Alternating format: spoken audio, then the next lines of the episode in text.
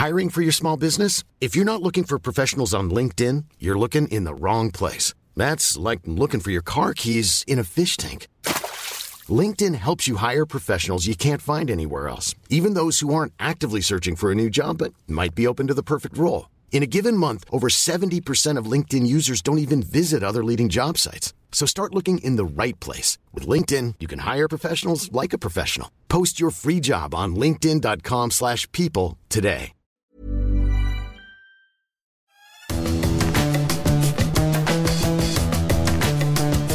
Salut à tous, bienvenue dans les fous du volant pour évoquer l'actualité de la Formule 1 avec Stéphane Vrignot. Salut Stéphane, ça va bien? Bonjour Gilles, bonjour Gilles, bonjour à tous.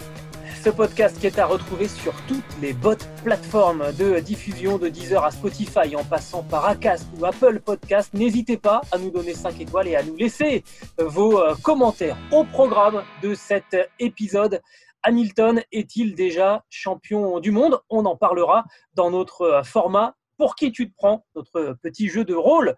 Le deuxième point qu'on va évoquer, c'est Ferrari. Les deux SF1000 de Sébastien Vettel et de Charles Leclerc à un tour de ce Grand Prix de, Hongrie. Mattia Binotto, le patron de la Scuderia, est sur la sellette.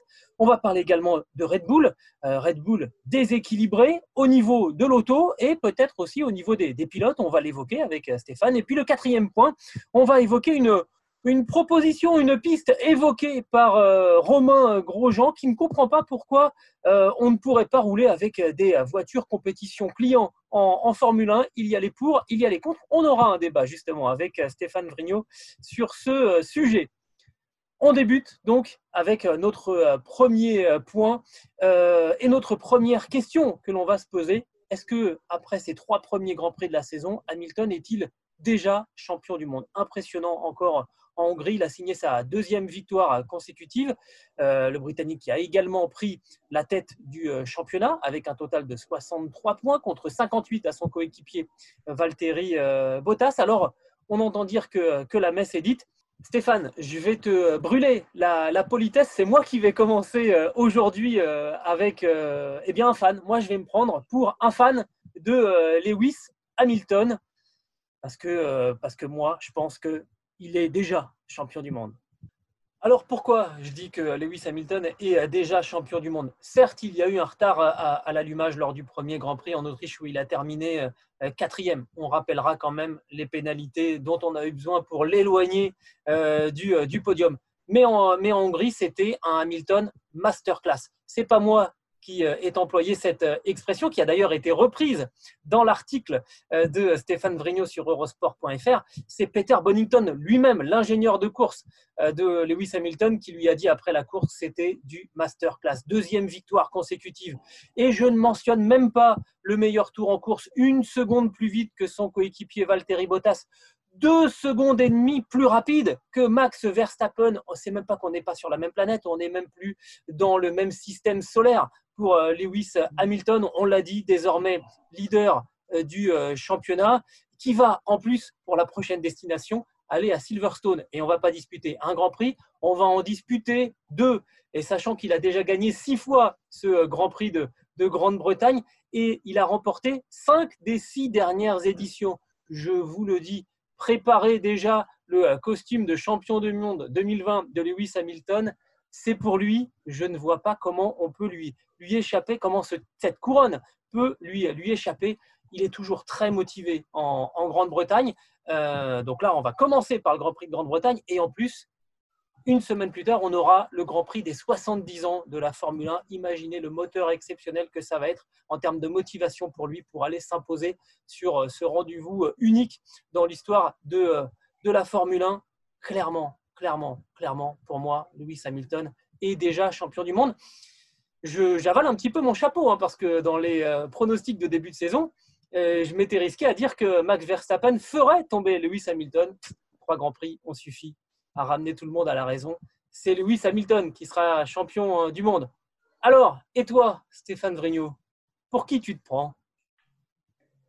Eh bien, moi, Gilles, je vais me prendre pour le commissionneur de la Formule 1 et plus précisément Rose Brown, le directeur technique et le directeur sportif de la Formule 1, qui a dit les superlatifs me manquent pour décrire la performance de Lewis Hamilton euh, ce week-end. Alors, que s'est-il passé exactement? Eh bien, Lewis Hamilton a remporté sa huitième victoire au, Hungaroring et cette domination me fait un peu penser à Ayrton Senna à Monaco. Le Hungaroring, c'est beaucoup de virages, c'est donc du, du, setup, du réglage, c'est beaucoup de précision, beaucoup de travail à ce niveau-là. Et il excelle dans ce domaine. Je crois que ça couronne vraiment tout, le, travail qu'il fait. Alors, est-il champion du monde? Va-t-il être champion du monde? À coup sûr. Je rappelle une, petite date, le 21 juillet 2002, Michael Schumacher est champion du monde à Manico. Alors évidemment, le championnat avait commencé beaucoup plus tôt, mais il restait euh, six courses, voilà, six grands prix, et on sait que cette année, euh, ça n'arrivera pas, on n'aura pas un champion du monde euh, à, six courses de la fin des hostilités. Alors en fait, moi, ce que je remarque, c'est surtout la façon dont Lewis Hamilton a dominé ce Grand Prix. Tu as parlé de, masterclass, de, masterclass.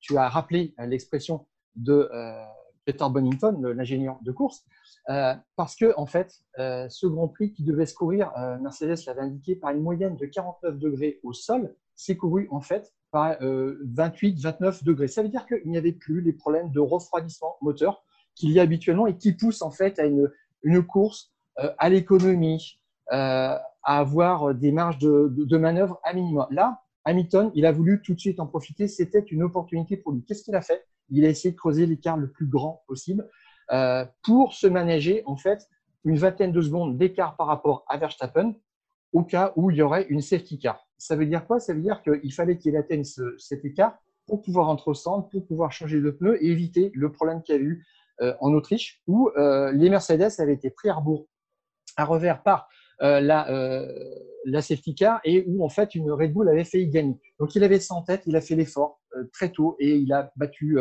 les meilleurs tours en course régulièrement. Et vers le 45e, 50e tour, ce qu'on remarque, c'est qu'il est à peu près dans cette zone des 20 secondes et ça commence à devenir intéressant. Et c'est là où Verstappen en fait se bat pour rester dans cette limite de 20 secondes qui empêche Hamilton de euh, rentrer. Euh, Hamilton on a repassé une couche, on a remis une couche, et au 57e tour, en fait, Verstappen a lâché. Et euh, trois tours plus tard, Mercedes a dit là, il devenait possible de rentrer. Mais Toto Wolff n'aime pas ça. Pour autant, chez Mercedes, on avait un peu en tête, c'était rentrer quand même pour s'acheter d'une certaine tranquillité. Ce qu'ils ont fait, mais au 67e tour, à trois tours de la fin, ce qui ne signifiait plus grand-chose. Euh, en fait, Hamilton voulait le, meilleur tour en course. Il avait fait tout cet effort pour ça. Et il ressort, en fait, le problème, c'est dans le trafic, au 67e tour et au 68e tour, bing, il bat euh, le meilleur tour en course, le, record de la piste. Et deux tours plus tard, tu l'as dit, avec une marge monstrueuse sur Bottas, il bat le meilleur tour en course dans le dernier tour. Ça veut dire quoi? Ça veut dire qu'il s'était ménagé euh, une sécurité sur Verstappen alors qu'en temps utile, normalement, il ne l'aurait pas fait. Et puis, il est allé chercher ce point. Tu l'avais fait défaut en 2007 pour être champion du monde. Il, lui il avait manqué un point. Et en 2008, il avait été champion du monde pour un point face à Felipe Massa. Et j'ajoute, tu as, dit, tu as parlé de masterclass.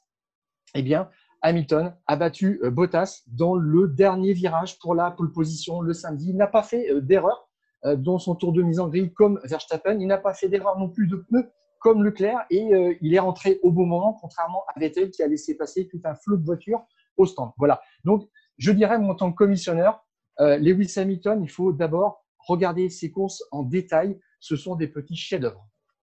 Exactement, c'est vrai qu'on est en train d'assister en ce moment. Alors, il y a un revers de la médaille, hein, c'est que les courses sont pas toujours euh, les plus, les plus palpitantes, mais on, a là, on voit évoluer en ce moment un, Tiger Woods, un, Roger Federer au sommet euh, de, son art, un Michael Jordan, euh, pour euh, essayer de, comparer.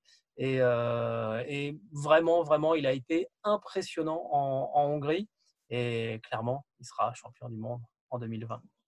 On verra, mais en tous les cas, ce qui a fait plaisir, c'est qu'il est sorti de sa zone de confort. Et quand on regarde tout ça précisément, en fait, c'est quelqu'un qui fait parler sa nature d'attaquant dès qu'il peut. C'est ça qui, est extraordinaire. Alors après la copie parfaite rendue par Lewis Hamilton pendant ce Grand Prix de Hongrie, on va évoquer euh, un cas un petit peu plus difficile, la Scuderia euh, Ferrari qui euh, termine loin ce Grand Prix de, Hongrie. Sébastien Vettel a pris la sixième place du Grand Prix à un tour du vainqueur Lewis Hamilton. Charles Leclerc termine à la onzième euh, position. Euh, Ferrari qui, après ses trois grands prix disputés, est cinquième seulement du classement des, constructeurs avec un total de 27 points. À titre de comparaison, Mercedes en a 121. Il y a déjà quasiment 100 points de retard en, trois Grands Prix.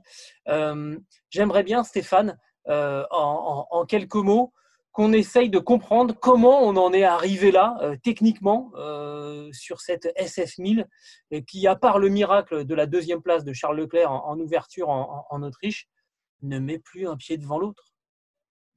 Alors Gilles, tu l'as dit, les deux Ferrari ont terminé à un tour. Et j'ai regardé, en fait, c'était pas arrivé depuis 12 ans à Silverstone en 2008, euh, Raikkonen et Massa à un tour. Voilà, donc ça, c'est, je dirais que c'est inacceptable pour, euh, pour chaque euh, tifoso. Euh, les Ferrari à un tour, c'est quelque chose d'indécent. Voilà, tout simplement. C'est, euh, presque révoltant. Hein.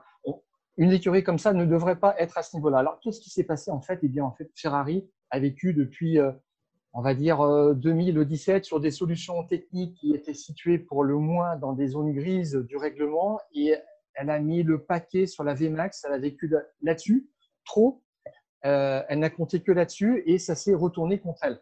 Euh, je me souviens, en 2017, on a eu la question de, l'huile brûlée en qualification. Euh, Ferrari avait un petit réservoir qui permettait de, brûler de, l'huile euh, pendant euh, le tour de qualification. Ce n'était pas exactement bien clair dans le règlement, c'est devenu clair à l'incitation de, Mercedes qui utilisait aussi un petit peu ce système.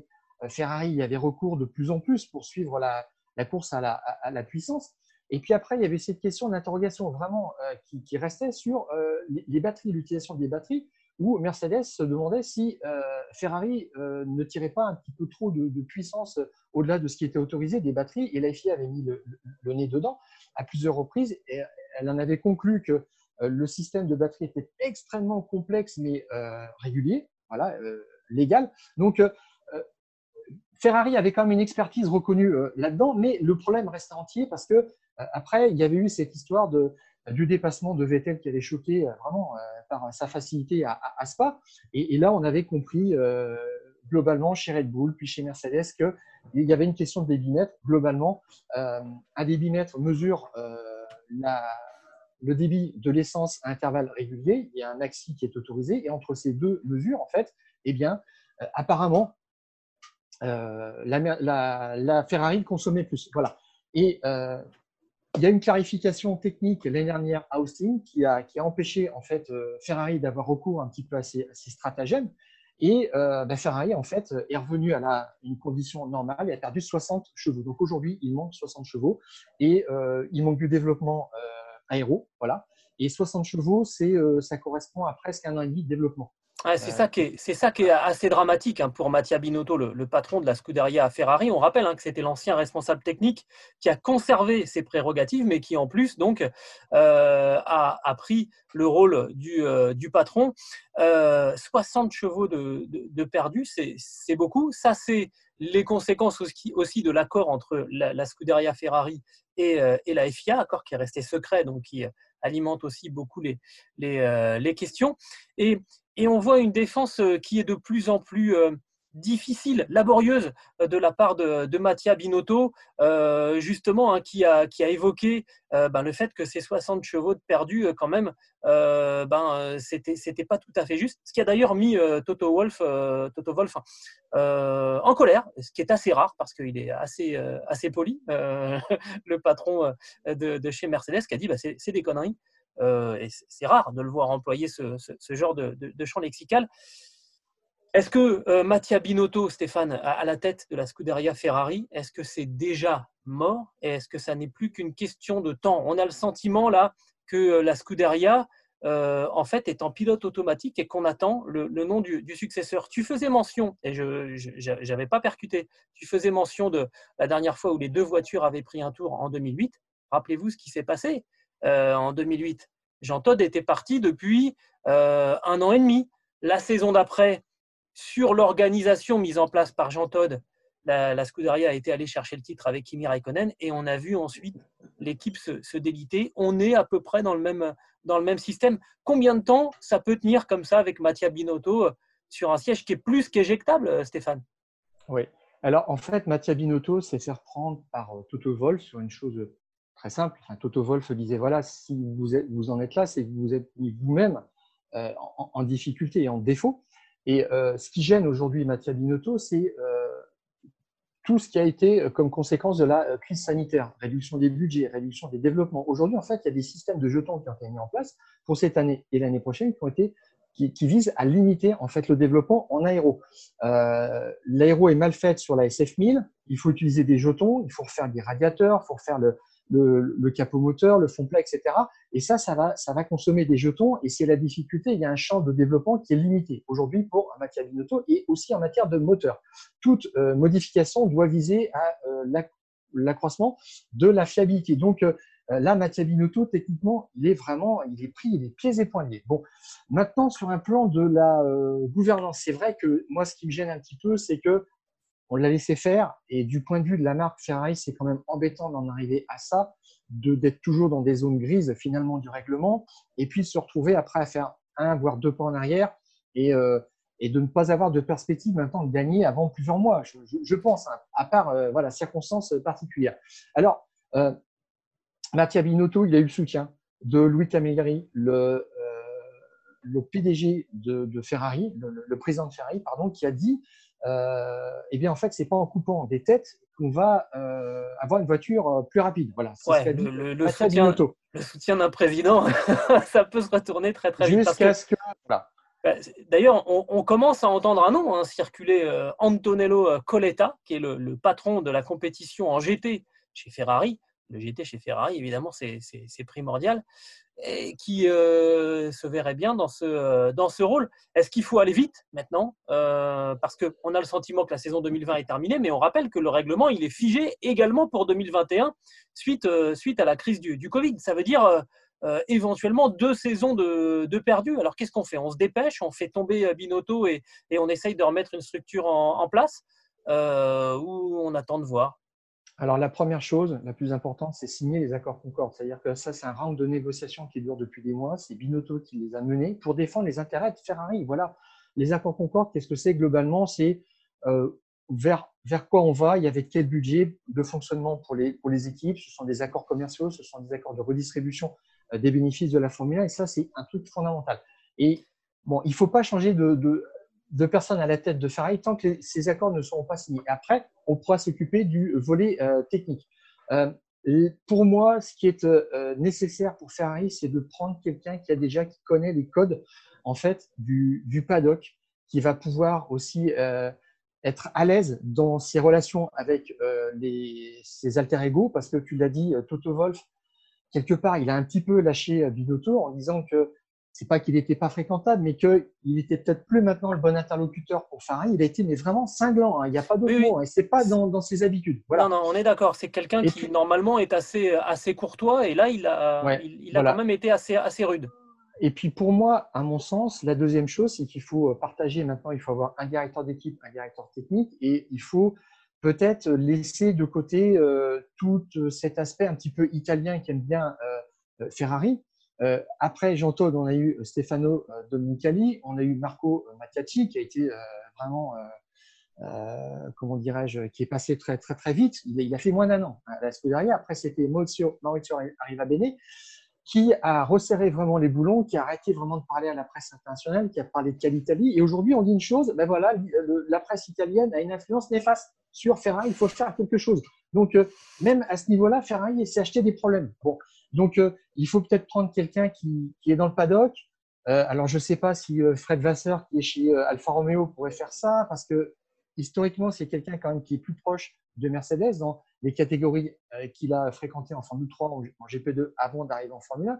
Donc, il faut en connaître tous les codes. Il faut connaître la maison Ferrari. C'est un peu compliqué. Voilà. Donc, je ne sais pas ce qui va en. Peut-être que l'urgence, c'est d'attendre. Effectivement, on verra ça, mais là pour la Scuderia Ferrari, euh, il, y a quand même, euh, il y a quand même le feu. Heureusement, euh, là il y a une dizaine de jours de, repos avant le, prochain Grand Prix en Grande-Bretagne et on espère qu'on va pouvoir retrouver un peu des, un peu des couleurs pour ce quatrième Grand Prix de, la saison. On va passer euh, Stéphane, si tu le veux bien, à notre troisième point, celui qu'on voulait évoquer. Euh, on va évoquer euh, Red Bull et les déséquilibres chez, chez, Red Bull. On a identifié, en parlant tous les deux après le Grand Prix, deux, deux, deux, déséquilibres en ce moment au sein de, au sein de l'équipe de, Christian Horner. le premier, il est dans la voiture même, dans les deux autos, hein, et de, Max Verstappen et de Christian, de Christian Albon, à savoir le châssis d'un côté, donc le châssis fait par, Red Bull, par Adrian Newey, et puis le moteur Honda. Euh, qui a débuté donc dans, dans, qui a rejoint l'équipe Red Bull l'année dernière avec quelques quelques déconvenus, mais c'était on va dire euh, la première la première année. Et là maintenant, euh, ben, on commence à, comprendre que le moteur, c'est finalement l'atout, et c'est même Helmut Marco qui l'a dit dans la voiture, c'est le, point faible, c'est le châssis. C'est ce qu'a dit Helmut Marco, et c'est ce que Christian Horner a, concédé. D'ailleurs, même chez Honda, on commence à froncer un petit peu les sourcils en disant, dites donc, vous nous avez mis beaucoup la pression. Euh, il serait bien maintenant de balayer un petit peu devant, devant votre porte. Ça se tend un petit peu, j'ai l'impression, le partenariat Red Bull Honda. Oui, tout à fait, Gilles, tu l'as, tu l'as, as bien résumé les choses. En fait, j'ai l'impression qu'on est rentré dans un rapport de force chez Red Bull et chez Honda, ce qui n'existait pas euh, vis-à-vis de Honda depuis leur, retour en Formule 1. Ils ne pouvaient pas se le permettre. Chez, McLaren, les résultats étaient tellement mauvais. Euh, et euh, l'année dernière, tout allait bien chez, chez, Red Bull. Et là, il y a une première faiblesse en fait du châssis. Elle se situe au niveau aérodynamique. Voilà, c'est Christian Horner, le directeur d'équipe, qui a dit il y a quelque chose qui ne fonctionne pas. Mais dans certaines conditions, la voiture qui a une fenêtre d'exploitation très, très étroite fonctionne très très bien. Bon, alors on se renvoie un petit peu à la balle. il y avait eu deux courses donc à Spielberg à 700 mètres d'altitude. Et euh, ça ne convenait pas apparemment trop au, au, moteur Honda qui avait changé de turbo. Et ces turbos-là euh, encaissaient moins, je dirais, l'altitude. 700 euh, mètres d'altitude, quand même, c'est pas rien. C'est 7% de pression atmosphérique en moins. Donc, c'est ce qui permet au moteur de bien fonctionner. Donc là, le moteur a moins d'air, il refroidit moins bien. Donc, il est un peu plus en difficulté. Et Honda attendait le retour au Hungaroring pour vérifier si tout allait bien. Effectivement, sur son moteur, tout allait bien. Euh, Helmut Marko, je crois, euh, chez, euh, chez Red Bull, avait dit surtout, en fait, maintenant, du côté du moteur Honda, il faut se mettre en danger. Il avait réclamé, en fait, le, le bouton, le bouton magique qu'a Mercedes, c'est-à-dire un mode plus agressif en qualification, le party mode, comme l'avait défini Hamilton, pour essayer de faire mieux quand même en qualif, parce qu'il manque bien quand même encore 4, 5, 6 dixièmes à Max Verstappen pour se battre pour la pole position. On sait que s'il part de cette place-là, euh, il y a beaucoup de choses qui sont possibles. Donc là, maintenant, on commence à se renvoyer un petit peu la balle. Et euh, Tanabe, donc le directeur euh, technique de Honda, a dit bah oui, effectivement, maintenant, nous, on est clean, on est bien, et il se passe quelque chose de, moins bien du côté du, châssis. Donc, on, commence à jouer un petit peu ce, rapport de force. Je ne sais pas où ce que ça va mener. Je précise que Honda est resté en Formule 1 pour 2021 parce que Max Verstappen a signé, mais au-delà de 2021, on ne sait pas ce qui va se passer. Non, on sait hein, que quand on commence à avoir des échanges d'aimabilité entre euh, un constructeur et un motoriste, euh, ça va rarement dans le, dans le, bon, dans le bon sens. Euh, ce qui était fabuleux d'ailleurs au, passage, euh, Helmut Marco expliquait euh, que en fait euh, le, châssis était devenu le point faible de, la voiture parce que pendant longtemps ils avaient été obligés de faire un châssis pour compenser le motoriste précédent. Il avait quand même réussi à tourner les choses de manière à, mettre encore un taquet à, Renault. Ce, monsieur Marco est quand même assez exceptionnel. Ça, c'est, on va dire, euh, le premier bisbee, la, première euh, double entité, franchement, voilà. Mais ça peut encore se, réduire.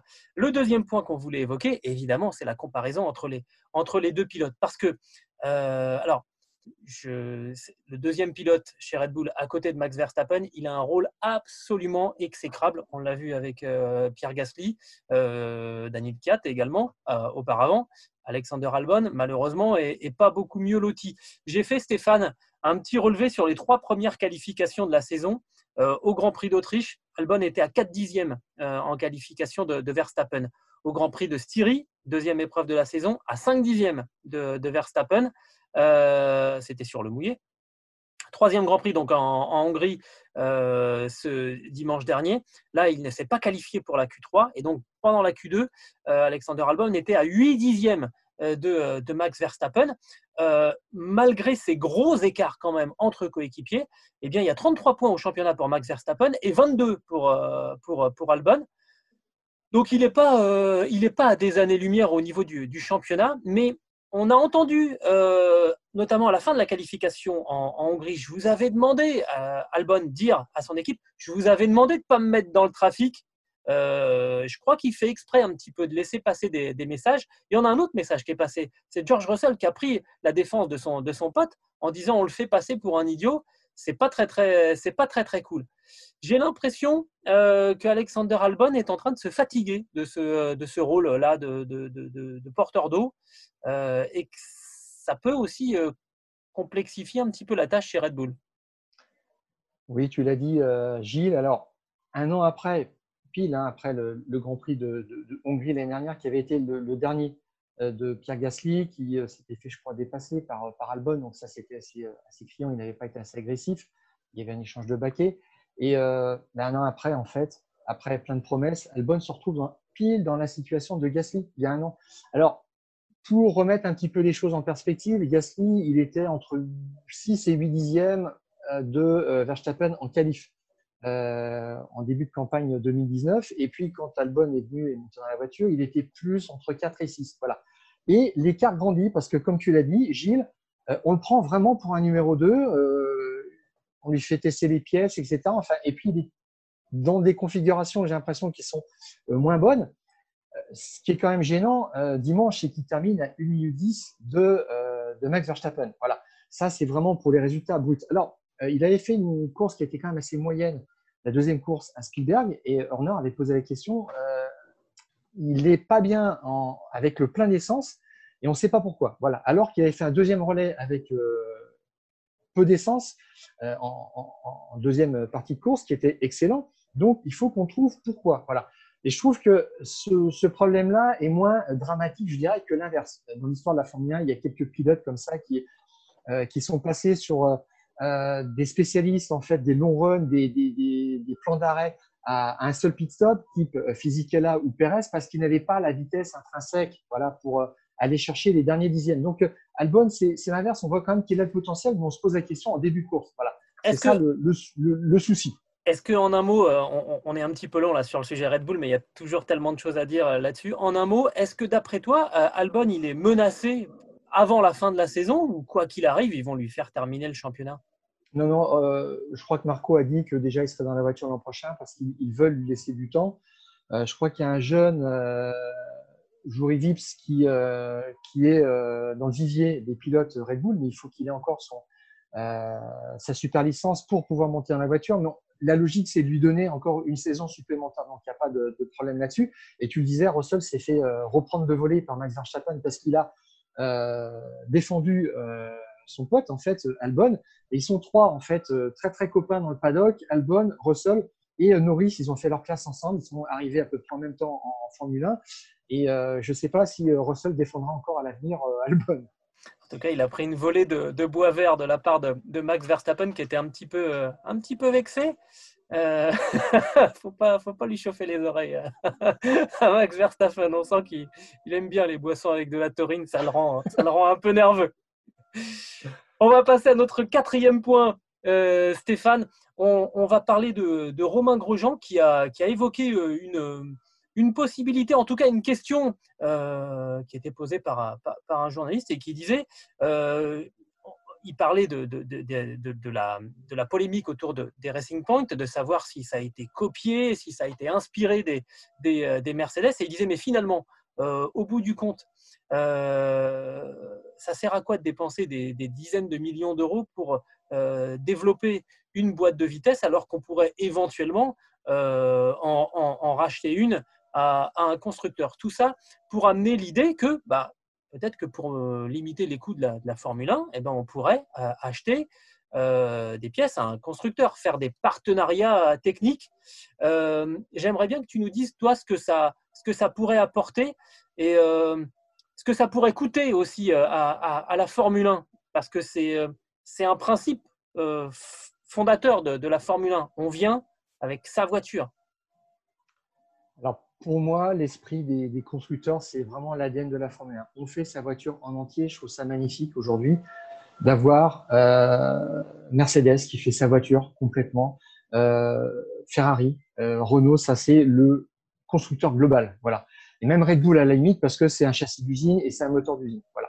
Alors, comme tu disais, Gilles, le départage, pourquoi pas, mais ça s'est fait en fait ponctuellement dans l'histoire de la Formule 1. Euh, fin 2005, on a la perspective d'avoir simplement 9 écuries, donc 18 voitures sur le, plateau. Euh, Red Bull vient d'arriver et Red Bull dit ben, nous, on va faire un, team B avec un team junior et on va utiliser le matériel de l'année dernière. Donc, euh, Red Bull est arrivé en 2005, Toro Rosso est arrivé en 2006 et tout le monde était content, faisait rouler des jeunes, tout allait bien. Honda a fait la même chose pour Super Aguri. Donc, on avait 11 écuries d'un seul coup et ça sauvait les apparences. On avait remplumé le, plateau. Ça a été fait aussi ces, ces, derniers temps avec As, tout simplement, qui a acheté un petit peu euh, une Ferrari par, par bout, euh, designée par, par Dallara, mais vraiment avec des, voilà, avec mais pourquoi des, ça te plaît pas des ressemblances. Mais pourquoi ça te plaît pas, je, je trouve qu'il faut pas aller au-delà. C'est-à-dire que ça, c'est des solutions ponctuelles. Parce que pour moi, en fait, les constructeurs sont là pour une question d'image, pour prouver leur technologie. Et finalement, euh, on peut pas leur demander d'avoir 1400 employés comme chez euh, Mercedes, de, dépenser 300 à 400 millions d'euros pour du développement et puis ensuite de les donner à des équipes satellites pour se faire battre. Là, le, message est désastreux sur le plan de la communication, du marketing, de la notoriété. On peut pas. Euh, je dirais que en plus, on a fait l'expérience ces dix dernières années que les constructeurs veulent être là comme euh, constructeurs euh, global ou de châssis. Euh, BMW n'était pas content de son sort chez Williams parce que finalement, quand on est motoriste, on on choisit pas les pilotes, on n'intervient pas en politique. Donc, si des constructeurs demain partent parce qu'ils sont battus justement par des équipes satellites, ils ne seront pas non plus euh, motoristes. Donc, ça veut dire qu'on en revient à des châssis euh, d'indépendants et avec un moteur Ford et puis un moteur Ferrari et tout le monde fait la course comme ça. Ça, c'est les années 80. Moi, pour moi, c'est passé, c'est révolu. On passe à autre chose. Oui, mais le, le, le système que finalement dépeint euh, Romain Grosjean, euh, c'est un système euh, qui est en fonction dans, certains championnats. Juste avant le Grand Prix de, Hongrie, euh, il y a eu une course à Jerez de la Frontera, un petit championnat de moto avec la victoire d'un Français, Fabio Quartararo, qui roule dans une équipe satellite, Petronas en l'occurrence, et qui exploitait l'année dernière des motos Yamaha de l'année précédente. Maintenant, euh, Fabio Quartararo a une machine d'usine.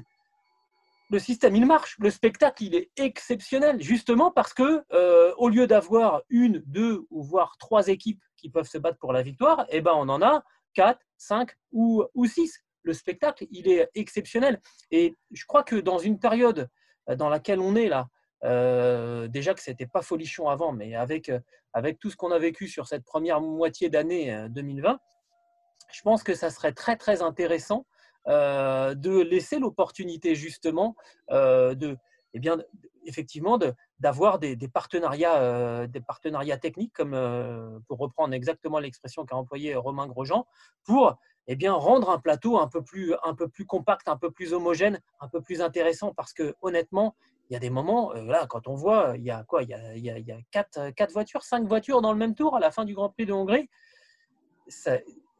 Ne peut pas intéresser euh, la jeune génération qui, qui elle, veut, veut voir de la bagarre, de l'incertitude, des pilotes euh, d'un seul coup surgir, euh, gagner, faire du spectacle. Et euh, je ne sais pas si c'est possible. À mon avis, c'est pas possible euh, parce que les grands constructeurs vont, vont s'opposer à ça. Attention quand même, hein, Liberty Media, le, le, détenteur des droits, n'a pas été élevé dans le culte euh, de la tradition de la Formule 1 qui va célébrer son 70e anniversaire. Liberty Media, ils veulent du spectacle et euh, qui dit qu'il ne pourrait pas arriver à, un système qui se rapproche un petit peu de ce qu'on qu voit en MotoGP et qui réussit en MotoGP surtout. Mais je te coupe. Euh Gilles, parce qu'en fait, en MotoGP, tu as 5 constructeurs. Si je ne me trompe pas, en Formule 1, tu en as 10. C'est quand même quelque chose qui est précieux. Et puis, cette notion de, constructeur, elle, est présente avec deux voitures. On a interdit la troisième voiture, a fortiori la, quatrième. Donc, les, constructeurs qui ont pignon sur rue veulent vraiment être là en leur nom et maîtriser toute la communication. Et j'ajoute une chose qui est très importante, c'est que les constructeurs, quand ils arrivent tel Mercedes, ils drainent des sponsors qui sont fantastiques et qui font euh, retomber euh, de l'argent dans, le paddock, qui font tourner une économie. On est sur euh, des équipes, je disais, qui sont 1400 personnes. Euh, chez As, c'est 250. C'est pas du tout la même chose. on est sur des budgets aussi qui ont été réduits. Alors As, en fait, il fonctionne avec 115 millions d'euros. Il voudrait même fonctionner avec moins. Le problème de As, c'est qu'il ne draine pas de sponsors. Voilà, c'est ça aussi le sujet. Donc moi, pour moi, on irait vers une paupérisation. C'est c'est inévitable Moi, malheureusement, je pense que la, la, Formule 1 n'est pas prête à prendre, à prendre cette, cette direction et c'est vraiment dommage parce que je pense qu'il y aurait vraiment de, de, belles opportunités pour relancer l'intérêt de, de, ces grands prix. Alors c'est formidable, on l'a dit, hein, il y a un immense champion en ce moment qui est en train de, en train d'empiler euh, absolument tous les, tous les records et qui pourrait aller chercher une nouvelle couronne mondiale. Tiens, tiens, si ça tombait pour le millième Grand Prix de Ferrari, ça serait quand même un sacré pied de nez. Et je crois qu'on doit se gratter la tête du côté italien parce que ce Grand Prix euh, au Mugello, le Grand Prix de Toscane au Mugello, où il va falloir du moteur et de l'aéro, bah, ils n'ont ni l'un ni l'autre. Euh, il faudrait peut-être justement lâcher un petit peu les, les, fondamentaux de la Formule 1 et essayer de se régénérer un peu. Je crois que ça ferait pas de mal. Alors, on parlait un petit peu business, juste euh, Gilles. Euh, effectivement, s'il y avait moins de sponsors, ça voudrait dire que euh, ben, les pilotes seraient peut-être payés dix fois moins cher. Ce dont on parlait la semaine dernière. Je ne parle pas de moins de sponsors. Hein. Il n'y a pas moins de sponsors. Il y, a, moins de sponsors. Les, sommes, les, sommes, les, sommes, les sommes en MotoGP sont moindres parce que l'univers de la moto pèse moins que l'univers de, l'automobile dans le monde. Mais je ne suis pas convaincu qu'il y ait beaucoup moins de sponsors. À mon avis, il y en aurait même plus parce que quand tu t'appelles As, bah, va chercher un sponsor, toi, aujourd'hui. Mais quand tu t'appelles As et que tu as un partenariat technique avec, avec euh, bah, la Scuderia Ferrari, c'est peut-être un mauvais exemple, mais si tu t'appelles Racing Point et que tu as, un partenariat technique avec Mercedes, tu vas en trouver des sponsors parce que d'un seul coup, tu leur dis, ben, moi, je peux, jouer, euh, je peux jouer la victoire. Et d'un seul coup, ça va te ramener des sponsors. En tout cas, je pense qu'il faut tenter l'expérience. La difficulté, en tous les cas, si c'est que c'est si c'est une Racing Point euh, faite par euh, Mercedes qui gagne, bah c'est marqué Racing Point sur euh, au palmarès. C'est ça qui gêne Mercedes. Et Gilles, tu parlais du Mugello. C'était la 86e victoire, je crois, de Hamilton. ça veut dire qu'il pourrait égaler le record des 91 victoires de Schumacher s'il continue sur ce rythme-là à Monza et battre le record au Mugello pour le millième de Grand Prix de Ferrari. Ça serait euh, embarrassant. Ouais, là, il n'y aurait pas qu'Hamilton qui aurait un genou à terre à la fin du Grand Prix, je peux te le dire. Bref, euh, on reparlera de, de, tout ça la semaine euh, prochaine. Il n'y a pas de Grand Prix ce, ce week-end. Tu vas pouvoir souffler ce week-end, Stéphane. mais, nous, serons là mardi prochain. Évidemment, évidemment. Pour le bilan des trois premiers Grands Prix et parler de l'actualité parce qu'il y en a beaucoup tous les jours. Donc, euh, je pense que ça va bouger très vite. Ça serait étonnant effectivement qu'il n'y ait pas de nouveau d'ici euh, d'ici mardi prochain pour le prochain numéro des Fous du Volant. Vous pouvez retrouver ce euh, podcast sur toutes les, plateformes de, diffusion, Deezer, Spotify, ou Apple Podcast. vous pouvez nous donner des étoiles, nous dire si ça vous a plu, nous donner votre avis aussi. nous, on est, on, est preneurs. C'est tout On a tout dit, Stéphane C'est bon pour toi J'espère, j'espère qu'on a tout dit, mais il y a encore des choses à dire la semaine prochaine. Ok, à mardi, on coupe le contact.